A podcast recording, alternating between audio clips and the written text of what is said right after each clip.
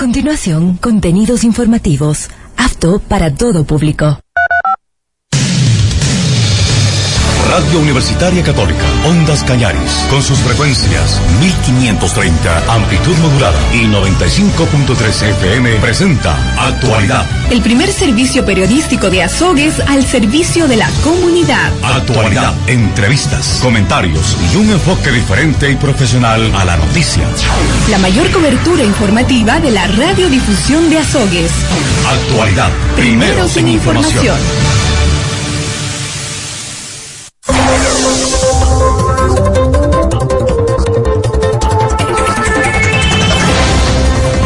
Tal amigas, amigos oyentes? Saludos cordiales de buenos días. Son las 8 de la mañana, 4 minutos, 8 a 4 minutos. Les estamos dando la cordial bienvenida a esta nueva semana de actividades, comenzando este día lunes, hoy 4 de octubre del año 2021.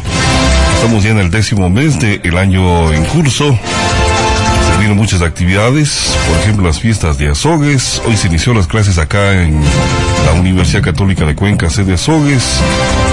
Que hay muchas eh, cosas ah, para contarles a ustedes, amigas, amigos oyentes. Entre ellas tenemos la temperatura para compartirla con ustedes a esta hora de la mañana. Tenemos una temperatura de 11 grados centígrados.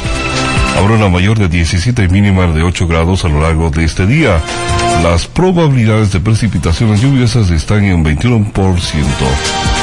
Bancos de niebla en esta mañana acá en la ciudad de Sogues. Tenemos ya a nuestro compañero Adrián Sánchez, que desde ya una hora está por acá recopilando información para, lógicamente, tenerla presta para contarle a ustedes, amigas, amigos oyentes. Adrián, una buena mañana y semana de actividades. Muy buenos días, Patricio. Un saludo cordial a nuestra amable audiencia, la audiencia del austro del país y del mundo. Gracias por estar en sintonía de la decana de la provincia del Cañar, Ondas Cañaris. Y usted le decía, estamos cargados de información. Pero primero contarles que en lo nacional que Lazo cerró semana crítica con masacre en la cárcel y dificultades en la asamblea. Además, algo importante que asegura el presidente Guillermo Lazo, afirma, es más, que no tiene propiedades en paraísos fiscales frente a las críticas que tiene. Pero nosotros nos vamos con buenas noticias. Patricio, acá en la provincia del Cañar, el viernes último agenda se, ya se presentó a la colectividad la agenda festiva por los 201 años de independencia política de Azogues.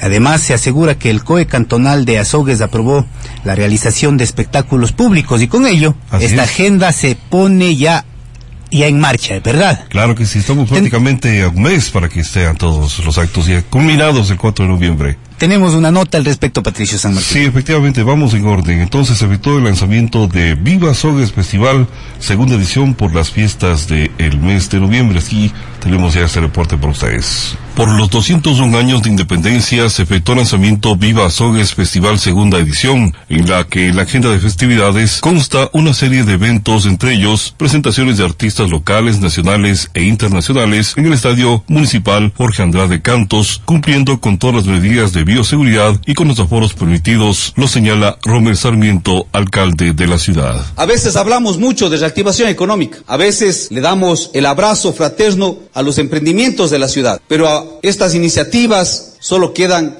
en el papel y debemos tomar decisiones, acciones y esta administración que se caracteriza por hechos y no palabras en todo ámbito, en el tema de infraestructura, en el tema social y hoy en el tema de reactivación económica, de que el Viva Sogues Festival es la oportunidad para la reactivación económica y es la empresa privada la que está financiando el ciento por ciento estas actividades y estas festividades para Azogues. Las festividades de Azogues no se está utilizando un solo centavo del presupuesto institucional. Es la oportunidad para que los hoteles, los restaurantes, las cafeterías, la empresa de transporte público, de transporte comercial como taxis, camionetas, los locales formales e informales de la ciudad tengan recursos y esa plata se va a quedar en Azogues. El alcalde señala que esto es parte de las presentaciones, eventos que se promocionan en la agenda virtual. Nuestros artistas locales que van a ser reconocidos por la municipalidad de Azogues para sus presentaciones Iniciamos con la noche y el concierto de nuestros artistas en la avenida 16 de abril el 30 de octubre. Y luego el desfile con que también nos va a permitir que venga mucha gente de las ciudades del país y conozcan también nuestra ciudad, pero también tenemos un desfile de modas con nuestras diseñadoras acá de la ciudad que también expondrán todas sus potencialidades el 31 de octubre en el Teatro Franciscano. Comenzamos el primero de noviembre. Todos estos conciertos se realizarán en el Estadio Municipal Jorge Andrade Cantos para controlar los aforos establecidos por el COE Nacional. A nivel nacional están autorizados ya este tipo de presentaciones. El 75% en lugares públicos abiertos. El primero de noviembre se presenta Andrés Cepeda y Jesse Uribe. A partir de las 8 de la noche en el Estadio Municipal, este primer concierto será obviamente pagado. General, 10 dólares. El precio de tribuna. El precio de tribuna me parece que está en 20 dólares. Canchas, 30 dólares. Y 15 dólares. Box, perdón, 30 dólares. Esos son los precios. Son 10, 15, 20 y 30 dólares. El día 2 de noviembre, en el mismo estadio Jorge Andrade Canto, se presentan los Panchos de México en esta noche del recuerdo, en esta noche del amor. Los Hayak y los Iracundos de Uruguay. Este concierto completamente gratuito. El 3 de noviembre, para los alceros, los adolescentes de Venezuela, la Sonora Dinamita y Don Medardo. También un concierto completamente gratuito. Y el 4 de noviembre cerramos con broche de oro, ¿no? Nuestra querida Paulina Tamayo, los Búfalos y la orquesta Batoba, que concluirá con la noche de luces y la quema de castillos en homenaje a las fiestas de independencia. Son para ustedes, queridos amigos, luego de este año y medio prácticamente de confinamiento, de temor de guardarnos. Vamos a cumplir los aforos establecidos, vamos a cumplir todas las medidas de bioseguridad. Indicarles también que el día de hoy se lanza a través de las páginas de la municipalidad la agenda virtual. Tenemos más de 90 eventos sociales, culturales, deportivos, presentaciones de libros, en fin, absolutamente todo para que ustedes puedan revisarlo. Así es que desde ya, cordialmente invitados. Informativo Actualidad, reportó Patricio San Martín. 8 con 12 minutos y les contamos también que desde el Departamento de Comunicación Social del municipio de Azogues se informó a los medios de comunicación que este sábado 2 de octubre de 2021 en sesión extraordinaria el Comité de Operaciones de Emergentes COE Cantonal de Azogues resolvió aprobar la realización de espectáculos públicos en la jurisdicción cantonal. Vamos con esta información, Patricio. En el Salón de Actos del GAT Municipal de Azogues se llevó a cabo el conversatorio sobre la reactivación económica de la ciudad, acto que contó con la presencia de operadores turísticos y dueños de negocios que esperan que sus ventas se reactiven en el mes de noviembre. El alcalde de la ciudad, Romero Sarmiento, en su intervención señaló que el CUE cantonal aprobó la realización de actos públicos con los debidos protocolos de bioseguridad. El municipio de Azogues está organizando y ha organizado conjuntamente con instituciones públicas, privadas y colectivos las fiestas de la ciudad. A más de los conciertos con artistas locales, que tengo que decirlo, a más de impulsar los emprendimientos de nuestros jóvenes profesionales, también está un concierto que está muy bien posicionado la ciudad de Azogues, no solo a nivel regional, sino nacional y mundial. Conciertos nacionales e internacionales como los anunciados ya. Sin embargo, ante declaraciones desatinadas, que la única se justifica, entendemos que por hacerle daño al alcalde en el ámbito político, le han hecho o le están haciendo un daño a la ciudad. Si nosotros no iniciamos con acciones de reactivación económica, acá muchos no tienen trabajo, han cerrado sus emprendimientos y no hay dinero que alcance para cubrir las necesidades de nuestros hogares. Y pensando en eso, se organizó los eventos. Declaraciones desatinadas que han sido aprovechadas por actores políticos y por algunas páginas que se han dedicado durante todos estos dos años a lanzar calumnias, improperios en contra de la administración, le están haciendo un daño al cantón.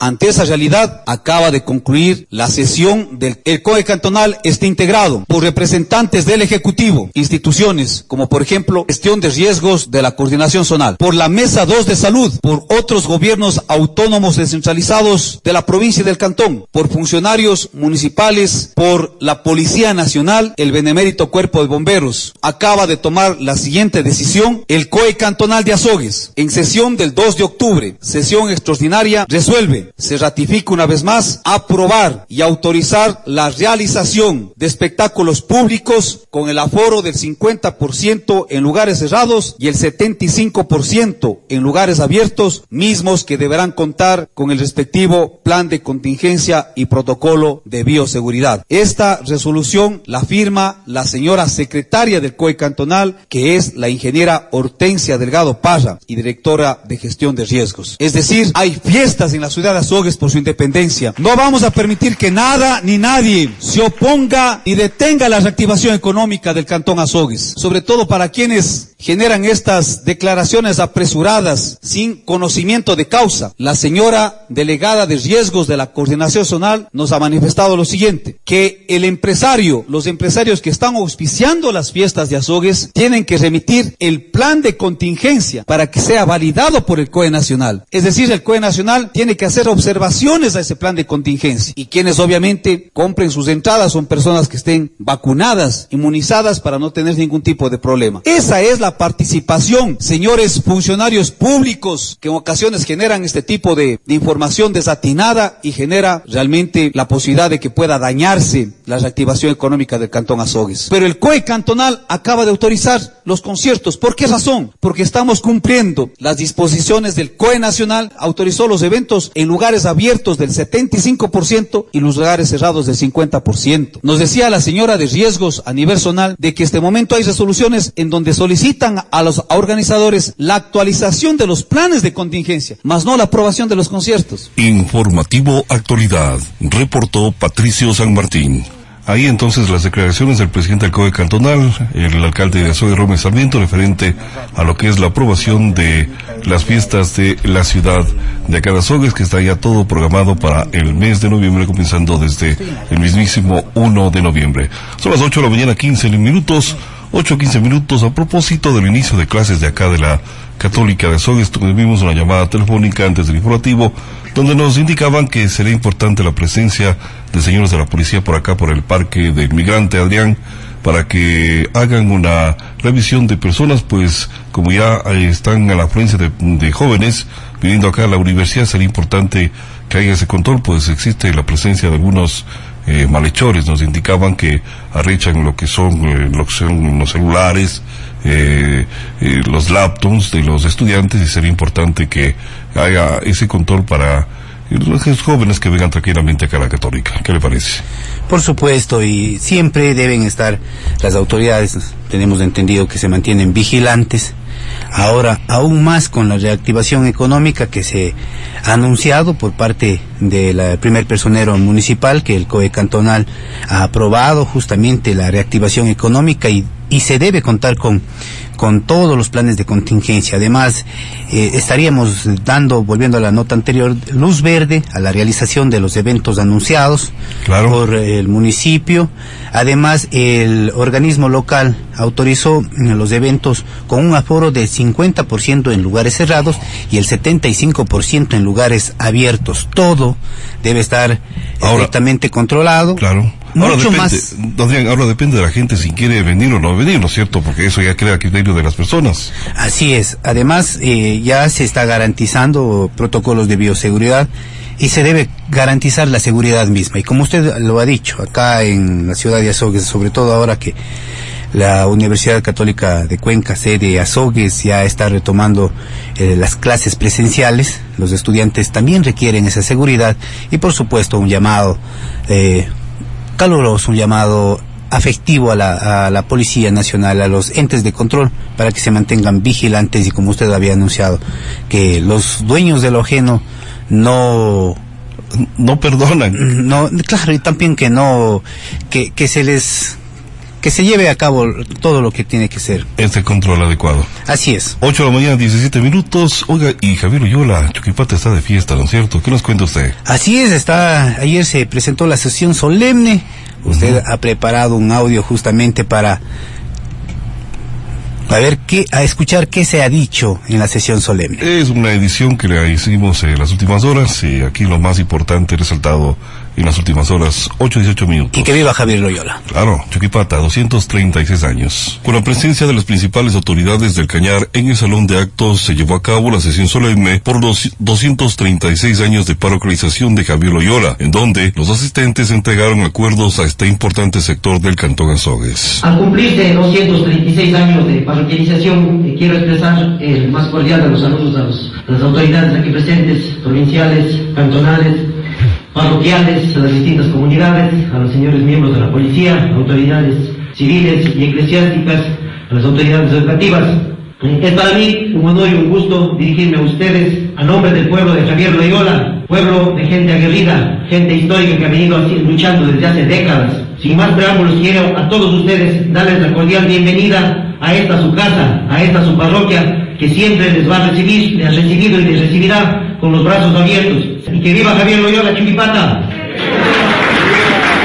A nombre del gobierno nacional, expresó su saludo el gobernador del Cañar, Wilfrido Rivera. Definitivamente, Chuquipata es una de las parroquias más históricas que tiene la provincia del Cañar y yo creería que la región. Recordaba usted grandes personajes que nacieron o vivieron en Javier Loyola y definitivamente fueron ellos quienes dejaron un legado que los actuales habitantes de Javier Loyola, de sus diferentes comunidades, lo han honrado y lo han honrado de la mejor manera. Porque sin lugar a dudas, la gente de Javier Loyola, el entorno natural paisajístico de Javier Loyola lo hace único, no solamente en la provincia del Cañar, sino en el país. Son 236 años, una de las parroquias más antiguas, una de las parroquias que sin lugar a dudas le ha dado lucha a nuestra provincia y una de las parroquias en la que el gobierno del encuentro siempre tendrá especial atención. ¡Viva Chuquipata! Gracias. Romel Sarmiento, alcalde de Azogues, saludó al pueblo de Javier Oyola en esta fecha importante. La ilustre municipalidad de Azogues, considerando que la antigua Chuquipata, hoy Javier Loyola, se constituyó el 3 de octubre de 1785. Que Javier Loyola, cuna de gente emprendedora, amable y generosa, cuya energía fundamental es el trabajo constante, celebra vicentésimo trigésimo sexto aniversario de parroquialización, que es una ocasión propicia para reiterar el firme compromiso de trabajo de la ilustre municipalidad de Azogues y de la administración local en beneficio de la parroquia Javier Loyola y de todos sus habitantes. Y en uso de las atribuciones constitucionales y legales resuelve, artículo 1, saludar y exaltar en sus 236 años de parroquialización a Javier Loyola. Artículo 2, ratificar la firme decisión de la ilustre municipalidad de Azogues de trabajar incansablemente para atender las necesidades de la población de Javier Loyola como obra pública y social para que se vea reflejado el desarrollo del centro parroquial y sus 16 comunidades del cantón en general. Artículo 3. Hacer la entrega del presente reconocimiento en la persona del presidente de la Junta Parroquial, Javier Loyola, durante la sesión solemne conmemorativa con ocasión de este nuevo aniversario. Seguidamente, el asambleísta del Cañar Blasco Luna saludó a la parroquia Javier Loyola en sus fiestas de parroquialización. Queremos sumarnos a la conmemoración de los 236 años de parroquialización de Javier Loyola Chuquipata, llenos de alegría y de esperanza plena de saber de que Javier Loyola se enrumba por las sendas del progreso, adelanto y desarrollo. Nos comprometemos sobremanera en seguir trabajando mancomunadamente en defensa de esas luchas de todas y de todos los ciudadanos, particularmente de la parroquia Javier Loyola Chuquipata, defendiendo los presupuestos para que se siga invirtiendo desde el Estado central en adelanto y en progreso y en educación. Nos tendrán levantando siempre la voz, proponiendo, buscando soluciones y coadyuvando voluntad para hacer este Ecuador un verdadero Ecuador de todos y por supuesto el Ecuador del encuentro como así lo señala el presidente de la República. Informativo Actualidad, reportó Patricio San Martín. Estamos ya en las 8 horas con 23 minutos y que viva Javier Loyola. Las parroquias están de fiestas días atrás. Taday también celebró un año más de fundación y hoy Azogues está de cumpleaños. Son 451 años de fundación española. Ve usted. El 4 de octubre de 1562, en la fiesta de San Francisco, fundóse el asiento doctrina en Peleusí y para distinguir a este pueblo por las minas de mercurio o azogue descubiertas, llamaron San Francisco de Peleusí de Azogue. El capitán Gil Ramírez Dávalos hizo la proclamación eh, suprimiendo la encomienda para denominar asiento doctrina y el padre Fray Tomás Pedro Calvo confirmó la fundación y la bendijo junto a Fray Juan Bautista, Álvaro Calvo, Pedro Calvo Miguel de Montalvo, entre otros. Así es que un día como hoy se fundó la ciudad de Azogues y por ello son ya estas fiestas fundacionales, un cumpleaños de fundación de San Francisco de Peleucidia Soges. Son las 8 de la mañana con 23 minutos, 8.23 minutos. En otro tema les contamos, se cambiará el piso de la cancha del Coliseo Eduardo Rivas Ayora, información que nos da a conocer Ecos del Cañar.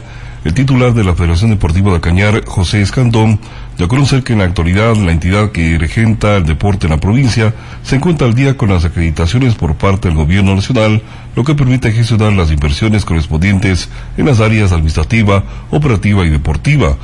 Eh, sostuvo que en este año se tienen algunos eh, proyectos a ejecutarse, entre ellos el cambio de piso en la cancha del, estad- del Coliseo más Eduardo Rivas Ayora. Para ello se cuenta con el presupuesto respectivo. Estaremos lanzando el proceso en los próximos días. Estamos al día con las acreditaciones económicas por parte del Ministerio, añadió el directivo. En la actualidad, la Federación Deportiva del Cañar maneja un presupuesto de 614 mil dólares anuales correspondientes a los gastos administrativos, operativos y deportivos de la institución. A ellos se suman los pocos ingresos que por autogestión adquiere el ente deportivo en la actualidad. Se indica. Así es que se cambiará el piso de la cancha del Coliseo Eduardo Rivas Ayora para darle el mejoramiento que se merece este escenario deportivo acá en la ciudad de Azogues. Son las 8 de la mañana con 25 minutos, 8.25 minutos. Y campaña de sanidad animal en Javier Loyola, otro tema que lo compartimos desde Ecos del Cañar. La Prefectura del Cañar desarrolla la campaña de sanidad animal en Sumahuayco, El Pedregal, Portete y La Yoloma de la parroquia Javier Loyola, que se beneficia de la vitamización y desparasitación de 120 animales, entre ellos ovejas y cabras. Cristian Paguay, médico veterinario de la prefectura, informa que la campaña de sanidad animal se realiza de 10 cabezas de ganado por cada beneficiario. Es una gran ayuda porque en esta situación nos favorecen con estas acciones. En otras acciones nos ha entregado de pollos y cuyes, nos ha servido de mucho porque no tenemos trabajo, dijo Carmita Lucía Zumba, dirigente del sector de Zumba, Huaycos informa. Estamos ya en las 8 horas con 27 minutos y ahora nos vamos a la provincia de La Suay. El mirador turístico El Boquerón, un encanto natural en Cuenca. Vamos con esta nota. Presenciar el atardecer o amanecer es uno de los encantos que ofrece el mirador turístico El Boquerón, ubicado en la parroquia Turi, provincia de La Suay. El acceso a este encanto natural, que abrió sus puertas en noviembre de 2020, es por la vía tu, eh, tomando en cuenta la señalización. Desde el centro histórico de Cuenca, con destino al Boquerón, se tarda aproximadamente unos 25 minutos en vehículo particular, aunque también es una ruta elegida por ciclistas. Milton, Milton Melgar, eh, presidente de la Asociación de Turismo El Boquerón, contó que en este sitio se realizan senderismo, cabalgata, ciclismo y camping. Los turistas nacionales y extranjeros, así como la gente propia de la ciudad, tiene eh, contacto con la naturaleza desde que llega a este sector. Existe un amplio parqueadero de vehículos en la zona baja.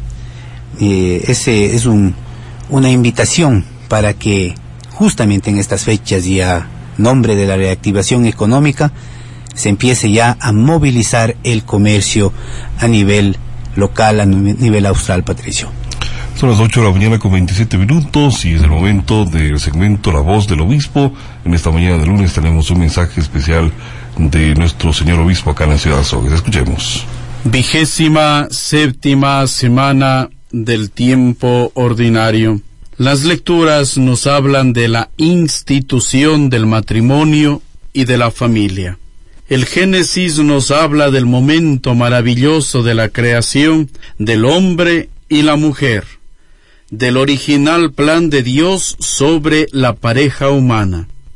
Marcos, vemos que cuando los fariseos interrogan a Jesús acerca del divorcio, el cual Moisés había permitido en algunos casos, el Señor insiste en la indisolubilidad del matrimonio sin hacer excepciones. El texto de Marcos que se ha leído, Jesús explica la permisividad de Moisés y se debió a la terquedad de los hombres, a la dureza del corazón, e insiste en que el principio antes del pecado no fue así. El mismo Jesús recuerda en este pasaje la narración del Génesis, cuando Dios dispuso que hombre y mujer no fueran dos, sino uno solo. Notemos que este frecuente problema matrimonial no puede referirse a una falta ocasional de adulterio, en la que la Iglesia invita a los cónyuges cristianos al perdón y a la reconciliación, sino que se trata más bien del adulterio como una condición permanente e incorregible. La indisolubilidad del matrimonio siempre ha parecido una exigencia muy difícil de cumplir. En efecto, cuando Jesús insiste en ella, los mismos discípulos exclamaron que era preferirse no casarse. San Pablo corrobora esta difícil enseñanza de Jesús con aquella expresión la cual nos muestra también que los problemas matrimoniales no son exclusivos de nuestra época.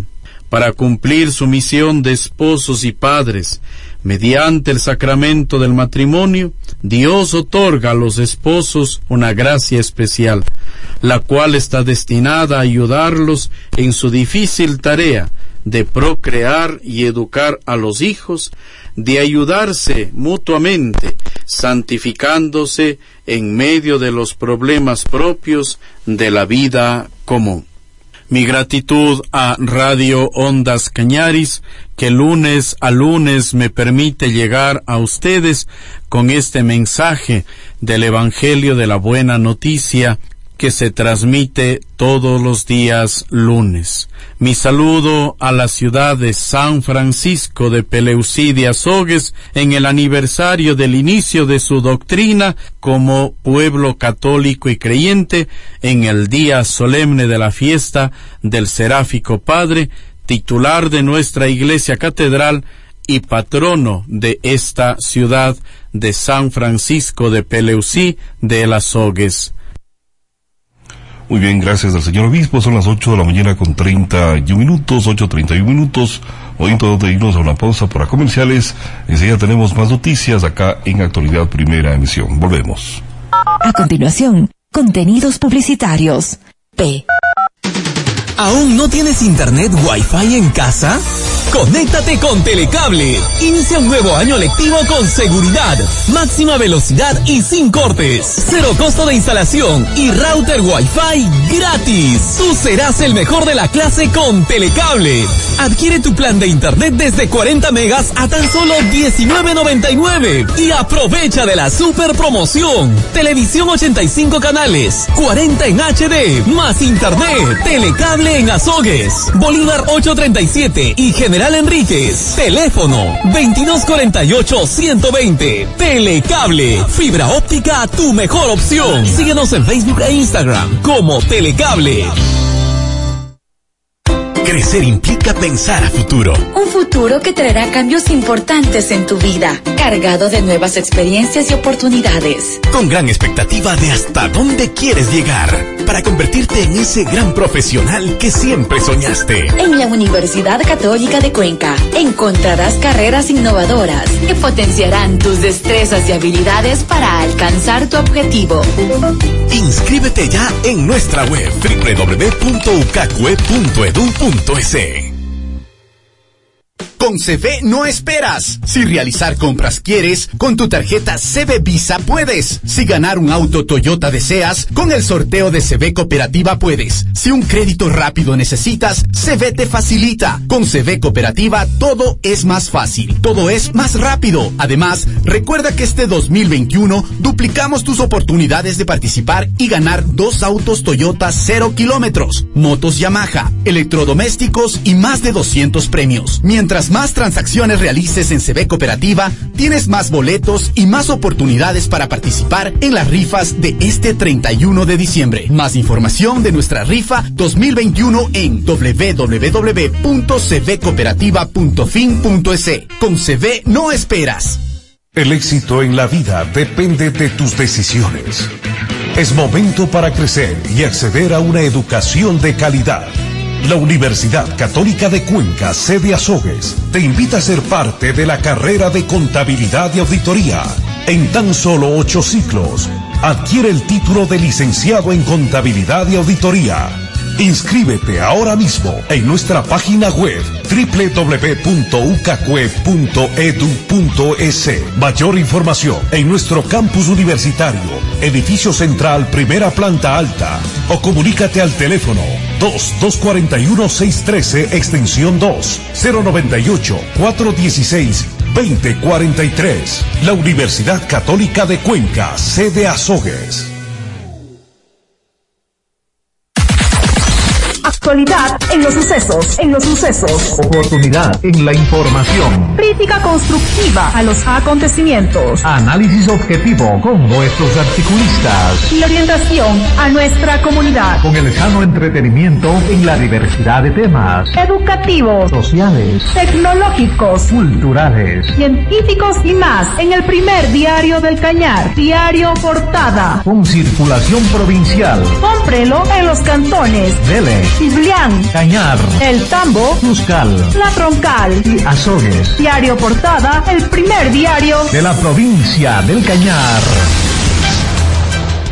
La Universidad Católica de Cuenca invita a formarte en la carrera de Administración de Empresas en Azogues, ocho ciclos de cursado y te recibirás como licenciado o licenciada en Administración de Empresas, con grandes oportunidades de trabajo en emprendimiento en tu propio negocio o laborando en organizaciones privadas, públicas y comunitarias. Horario de clases de 16 a 20 horas de lunes a viernes. Contactos 098 4488 450 o llama al 072 245 205, extensiones 2501 o 2329. Página web www.ucacue.edu.es. La Cato, Universidad Católica de Cuenca. Durante 51 años ha formado profesionales de alto nivel. Somos una universidad acreditada, con presencia en varias regiones del país y que avanza firme hacia la internacionalización, con 27 carreras presenciales y 7 carreras en línea. www.ucacue.edu.es. Matricúlate ya. Los cambios nos hacen adaptarnos y evolucionar. Una onda diferente. Los sonidos permanecen. El cambio es inminente. Ondas Cañaris, Radio Universitaria Católica. Espéralo.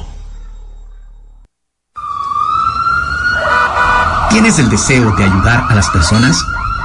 El Centro de Educación Continua de la Universidad Católica de Cuenca te invita a formar parte del curso de Formación en Auxiliar de Atención Prehospitalaria para Médico 1, en el cual podrás aprender emergencias médicas, aspectos legales y de bioseguridad, la evaluación de la escena, anatomía, el cuerpo humano y fisiología, evaluación del paciente y métodos de triaje, manejo del trauma, politraumatismos, heridas, fracturas, hemorragias y shock.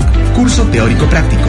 Para mayor información, comunícate al WhatsApp 099 5296 569 o 098 4021 207.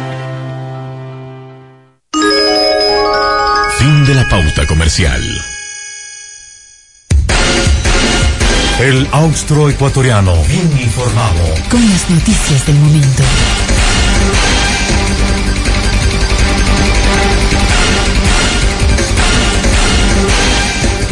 Estamos de regreso con ustedes, amigas, amigos oyentes. Gracias por habernos sintonizado y estarse en la sintonía de Ondas Cañaris, mantenerse en la sintonía de los 95.3 en FM, 2530 en amplitud modulada. 8 de la mañana, 37 minutos. Continuamos con más noticias y Ecos del Cañar nos indica que una vivienda ubicada en la comunidad de Biblicay de la parroquia Luis Cordero del Cantón Azogues, de propiedad de Manuel Chichay, fue consumida por el fuego.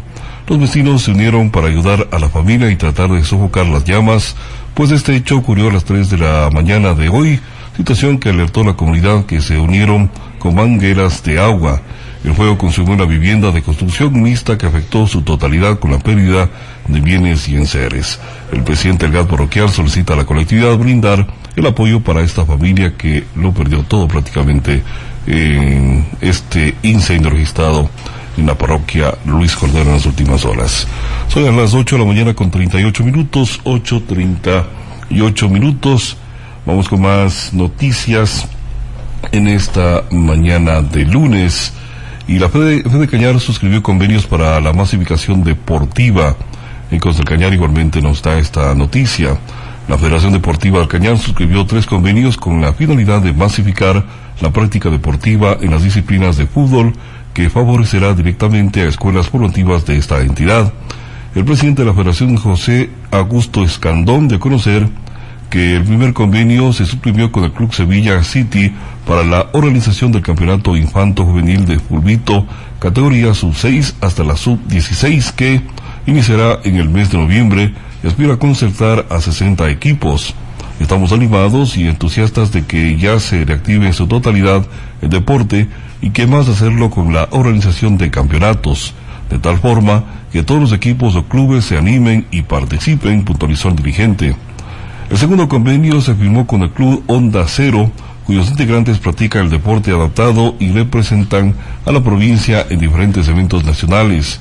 Esto ayudará, ayudará para que se acceda a escenarios y prepárese de la mejor manera.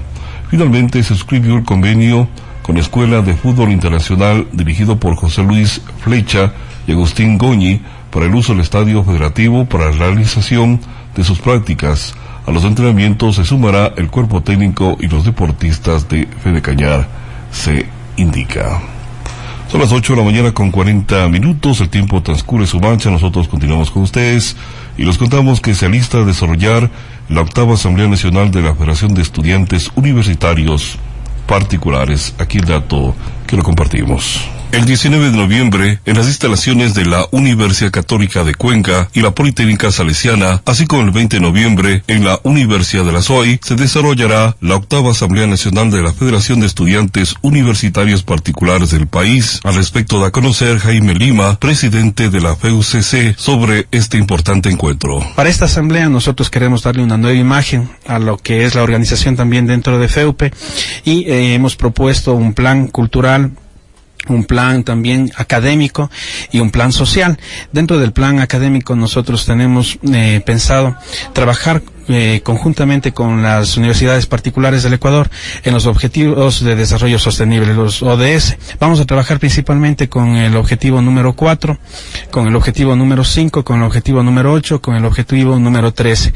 Cada uno de ellos eh, tiene un ponente que ha hecho historia y que está haciendo historia de, desde diversos ámbitos, el ámbito social, el ámbito político, el ámbito económico, el ámbito académico. Por ejemplo, para el objetivo número cuatro, que es educación de calidad, participará el doctor Enrique Pozo Cabrera como rector de la Universidad Católica de Cuenca y una persona también que es sapiente y conocedora de la materia. Eh, tenemos en el objetivo número 8 al economista Otto Sonnenholzner, que nos va a hablar sobre la economía y sobre también el crecimiento que se tendría que, eh, dar dentro de los emprendimientos. Eh, de igual manera está invitada la abogada Rosalía Arteaga, expresidenta de la República del Ecuador, que ella nos va a hablar sobre el liderazgo justamente de las mujeres dentro de, del ámbito social y también nos va a hacer un resumen sobre cómo se, se tiene que trabajar con los ODS. Eh, de igual manera está invitada la ingeniera Dora Ordóñez, que es la gerente de la EMAC y eh, en los próximos eh, días tendremos la confirmación de una participación especial de un representante de la ONU para trabajar sobre el, justamente el objetivo de desarrollo sostenible que habla sobre el medio ambiente. Informativo Actualidad, reportó Patricio San Martín.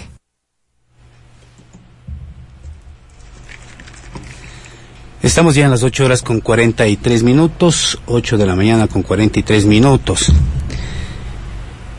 Seguimos informando. Piden cumplir remediación en Inliococha, esto en Hola, Cajas. Han pasado seis meses de lo que la justicia ratificó que se detenga la construcción en una estación del Cuerpo de Bomberos de Cuenca en Illiconcha, en el Parque Nacional Cajas. Hasta ahora no se ha remediado el daño provocado. En abril de 2021, la Corte de Justicia de la SUAY ratificó que se vulneraron los derechos de la naturaleza con la implementación de esta edificación, que estaba presupuesta, eh, presupuestada por un monto de 425.626 dólares. El colectivo cuencano por el Cajas que lideró la iniciativa de defensa de esta zona, una zona protegida además, y que finalmente logró detener esta intervención, pide que se cumplan las medidas de reparación, sí señor, reparar los daños causados que constan en la sentencia judicial. En dicho fallo se dispuso que en el término máximo de 21 días, desde el 6 de abril de 2021, inician los trabajos de remediación y recuperación de la laguna Iliconcha en su espacio adyacente. Estamos ya en las 8 horas con 45 minutos. Al otro lado de la línea se encuentra con nosotros Francisco Escandón, líder de opinión, eh, quien con quien queremos conversar, queremos dialogar eh, estos momentos críticos que vive el país, sobre todo el gobierno nacional, el gobierno de Guillermo Lazo, cerró una semana crítica con masacre en la cárcel y dificultades en la asamblea. Nos quedamos con el tema pendiente, el tema de las cárceles, del tema de la seguridad. Muy buenos días. Buenos días, a todos los que eh, Efectivamente, el gobierno eh, no ha podido resolver una crisis prolongada que tiene el sistema penitenciario del país. Y decimos penitenciario, carcelario, porque en el Ecuador no existe un verdadero sistema de rehabilitación social.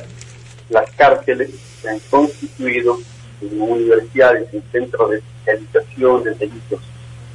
Y eh, tienen dificultades tales como hacinamiento, como insalubridad, cárceles que también tienen un importante nivel de corrupción, demuestran que el Estado ecuatoriano no tiene el control de las mismas, sino son bandas especializadas, bandas de delincuentes, algunas de ellas incluso vinculadas con los delitos transnacionales, son las que eh, efectivamente mandan dentro de los sistemas dentro del sistema penitenciario. Los muertos que han existido en la, sobre todo en la última masacre que llegan a 118, constituye una de las masacres más grandes que existe en el mundo entero. Incluso supera en número a una que es bastante icónica en Latinoamérica, como es el caso cuando se violaron derechos humanos de los personas privadas de libertad en Carandiru, Carandiru en Brasil.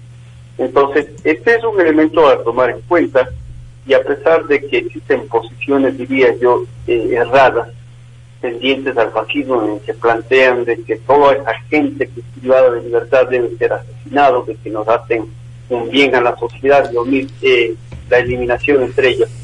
Pero en el fondo se tratan de seres humanos. Y estos seres humanos están bajo la responsabilidad del Estado, bajo la responsabilidad del Estado, eh, sus vidas.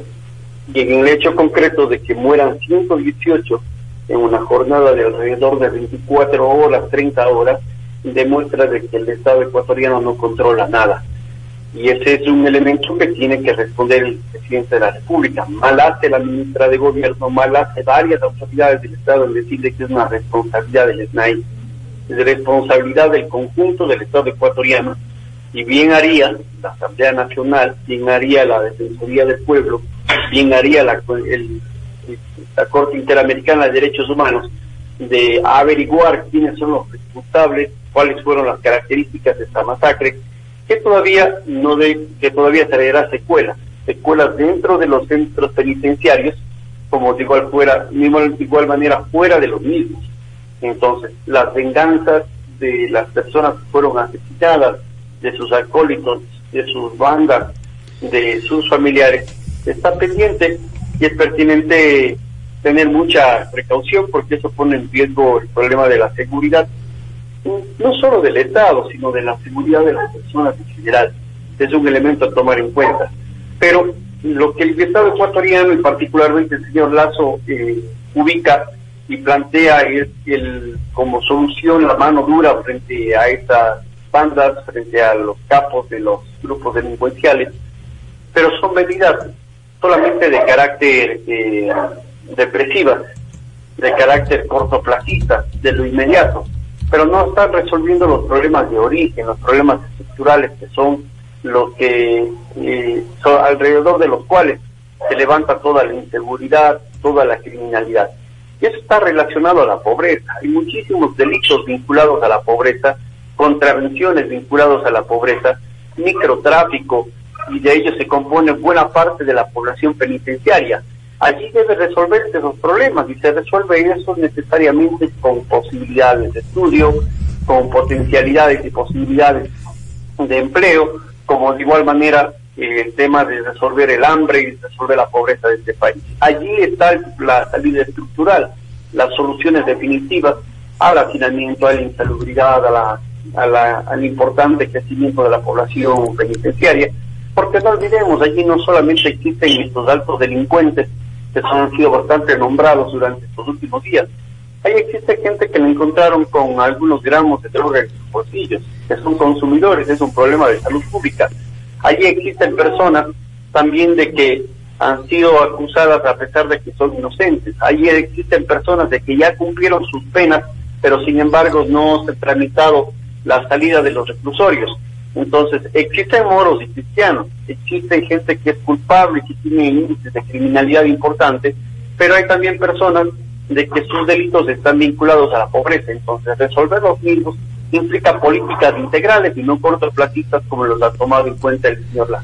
Y hay una cosa que hay que tomar muy en cuenta. Este es un problema que se viene arrastrando desde el, eh, desde el gobierno de Lenin Moreno, donde en cuatro cárceles del país se, eh, se evidenció más de 70 muertos un número similar al de que ahora estamos viendo, estamos siendo testigos, como usted mismo lo ha dicho, una de las masacres más violentas que se han suscitado eh, en, esta, en la penitenciaria de Guayaquil.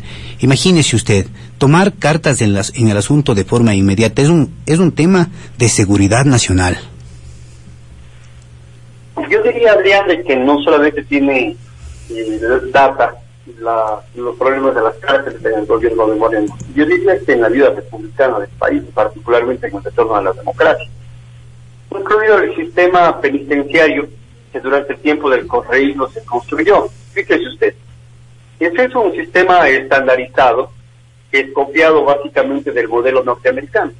Entonces todos tienen que vestir el mismo traje, independientemente que esté en el calor de la costa o en el frío de la sierra, tiene que utilizar el mismo traje, eh, la, dieta o la alimentación que reciben es la misma en los dos lugares, a pesar de que existen diferencias culturales. Se prohibieron derechos humanos tales como, por ejemplo, las visitas, como, por ejemplo, la comunicación con sus familiares. Se eh, violaron derechos elementales, se construyeron cárceles donde no habían permisos de los municipios del país, permisos de construcción donde no existía siquiera agua potable. Esa es la realidad.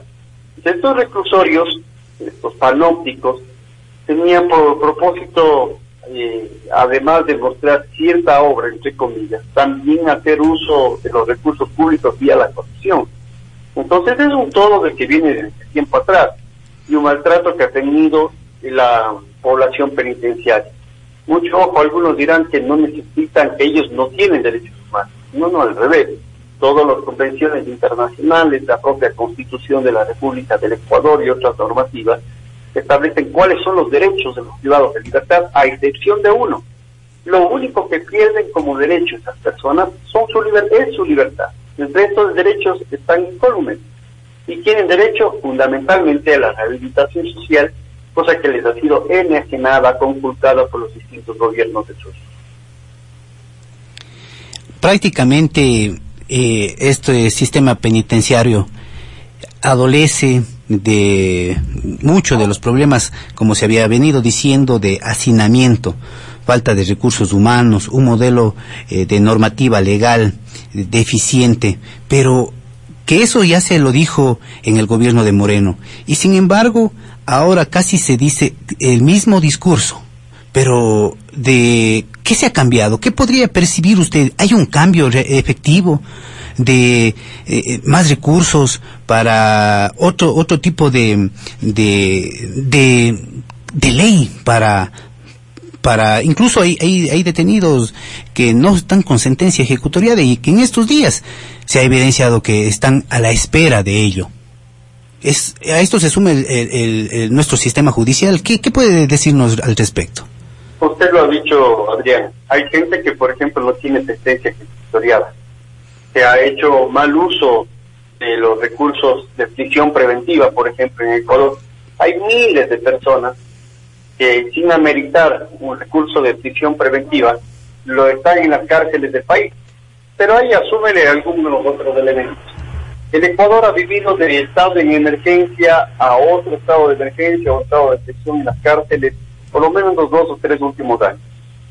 Y no han dado resultados, porque aparte de las políticas represivas de coacción, las políticas cortoplacistas de militarizar las cárceles y también militarizar las ciudades, el problema es de que no ha habido más que aquello, movilización de recursos militares, movilización de elementos de la tanto de las fuerzas represivas policiales pero no se ha invertido para comprar escáneres, por ejemplo, incluso dentro de la posición cortoplacista, inhibidores de señal, incluso desde la posición nuevamente inmediata, de, de lo inmediato de la coyuntura.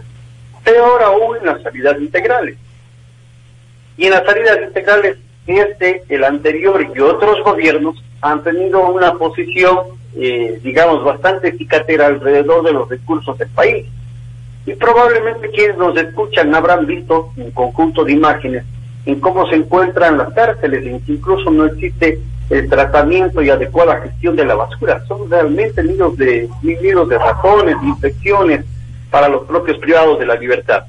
Esa violación de los derechos humanos existe, pero sin embargo dentro del gobierno de Lazo, también el gobierno de Moreno, se está planteando y se piensa fundamentalmente por los principales asesores de estos gobiernos, particularmente el de Lazo, era un sistema de privatización de las cárceles. Es decir, concesionar los reclusorios a personas privadas para que ellos lo administren. Nuevamente bajo la idea de que la administración pública de los recursos del Estado es bastante deplorable.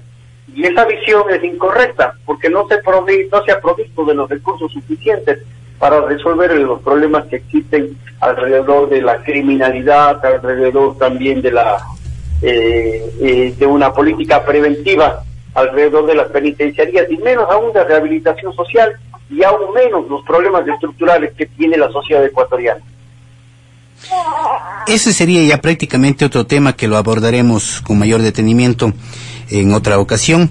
Pero, ¿cuál sería la propuesta? Porque a nosotros siempre nos gusta dar propuestas, no solamente criticar por criticar. Propongamos cuál sería la propuesta eh, como un líder de opinión a su respecto. yo creo que hay algunas. Entre ellas, por ejemplo, de que mientras existan sentencias ejecutoriadas nadie puede ir preso, de que la de que los recursos de prisión preventiva efectivamente eh, ocurran cuando existan particularidades como por ejemplo de la posibilidad de que alguien se fugue del país, como ya ha ocurrido con los corruptos de la década anterior y también del, del gobierno que precedió de, de Moreno. También creo que es pertinente de que eh, se pueda dar eh, indultos a la gente que está privados de la libertad y que tienen delitos vinculados a la pobreza. Existe que se ha robado aquí un par de gallinas o un cilindro de gas y está preso cuatro o cinco años, mientras aquellos que se robaron los recursos del Estado han sido declarados incluso, han sido declarados incluso como, como hombres honestos, en el caso de Dají, que planteó la amnistía el gobierno de, el indulto del gobierno de Correa. Pero aparte de eso, me parece de que es necesario recursos que se movilicen aprovechando el, el estado de emergencia, que posibilite dotar a las cárceles de mejor, de mejor, de mejor personal de precisamente eh, dentro de ellas. Pero a eso debemos sumar lo necesario que implica eh, mantener eh, también los derechos humanos dentro de las mismas. Y esto significa, entre otras cosas, de que se entreguen recursos económicos para que exista un adecuado sistema de rehabilitación.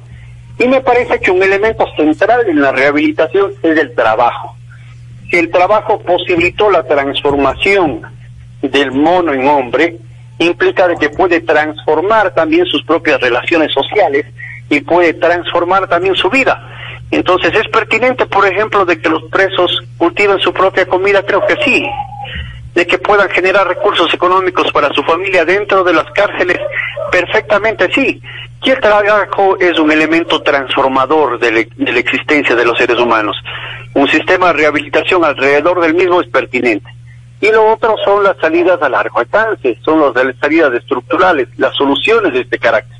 Y eso tiene que ver cómo el gobierno resuelve la pobreza y el desempleo, cómo resuelve los problemas de inequidad que existen en la sociedad. Entonces eso es imposible si es que el gobierno, por ejemplo, entre otras cosas, sigue escondiendo plata en los paraísos fiscales, tal cual fue la denuncia que salió de los distintos medios de comunicación internacionales del día de ayer. Esto es imposible si es que el gobierno plantea leyes como que son la continuación de la de apoyo humanitario, como es las leyes de oportunidades, que básicamente precarizan más las condiciones de trabajo. Mientras existe esencia en las políticas públicas, la criminalidad, los índices de delincuencia, los, la cantidad de presos, la población penitenciaria crecerá. Por eso es necesario transformar desde la raíz y también desde las políticas coyunturales. Muchísimas gracias. Agradecemos a Francisco Escandón Guevara, uno de nuestros líderes de opinión. Gracias. Realmente estamos cerrando este espacio informativo, Patricio San Martín. Perfecto, tenía el canal bajado. Gracias a Francisco Escandón que estaba en el otro lado de la línea. Será hasta una próxima oportunidad. Son las 8 de la mañana, 59 minutos. Nada más de nuestra parte. Un excelente inicio de semana para todos y todos. Se mantengan en la sintonía de la estación. Se viene ya John Lester y Drobo con el programa deportivo. Así es que a mantenerse en la sintonía de la radio. Mañana tenemos una nueva cita con ustedes desde las 8 de la mañana. Felicidades. Aquí concluye su informativo Actualidad. Los hechos que hicieron noticia con la veracidad que nos caracteriza. Actualidad. Actualidad. En noticias siempre con la verdad. A continuación,